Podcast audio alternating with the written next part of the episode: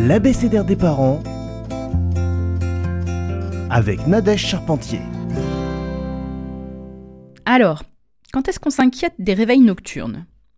Les réveils nocturnes sont fréquents chez les enfants. Entre 1 et 3 ans, notre enfant peut se réveiller en moyenne 3 fois par nuit entre ses cycles de sommeil.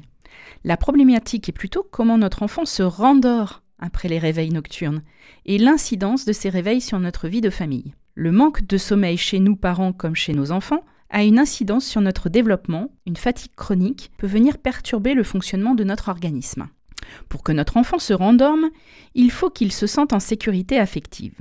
Nous pouvons alors mettre en place différentes pratiques de sommeil auprès de notre enfant, selon notre culture et nos valeurs. Nous pouvons lui parler doucement, chantonner ou l'aider avec un doudou. Si notre enfant est assez grand, nous pouvons avoir une discussion avec lui durant la journée sur les raisons pour lesquelles il est difficile pour lui de se rendormir seul. Nous pouvons discuter durant la journée car la nuit, avec la fatigue, nos décisions seront moins adaptées pour fixer nos limites et trouver des stratégies. C'est plus facile le jour car nous serons plus en forme et alertes.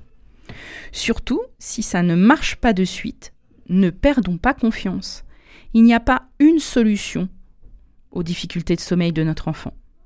Nous décidons de ce qui nous convient en couple et nous pouvons réajuster, tester. C'est normal. Chaque famille fonctionne différemment et a ses propres habitudes. Quand nous n'y arrivons plus seuls, ce n'est pas la peine de se culpabiliser. Le manque de sommeil nous met à fleur de peau et nous sommes totalement dans la problématique. Nous ne trouvons pas toujours seuls les réponses. Une personne spécialiste du sommeil, de l'enfant comme une infirmière puricultrice, pourra nous aider à débloquer les freins, à atténuer les émotions. Nos enfants sont des éponges émotionnelles et nous n'arrivons pas toujours à nous dépêtrer de nos propres émotions. Certaines fois, nos enfants ont des problématiques de sommeil pour nous montrer nos propres angoisses, nos propres stress. Un professionnel pourra mettre des mots dessus et libérer les émotions plus facilement avec son regard extérieur.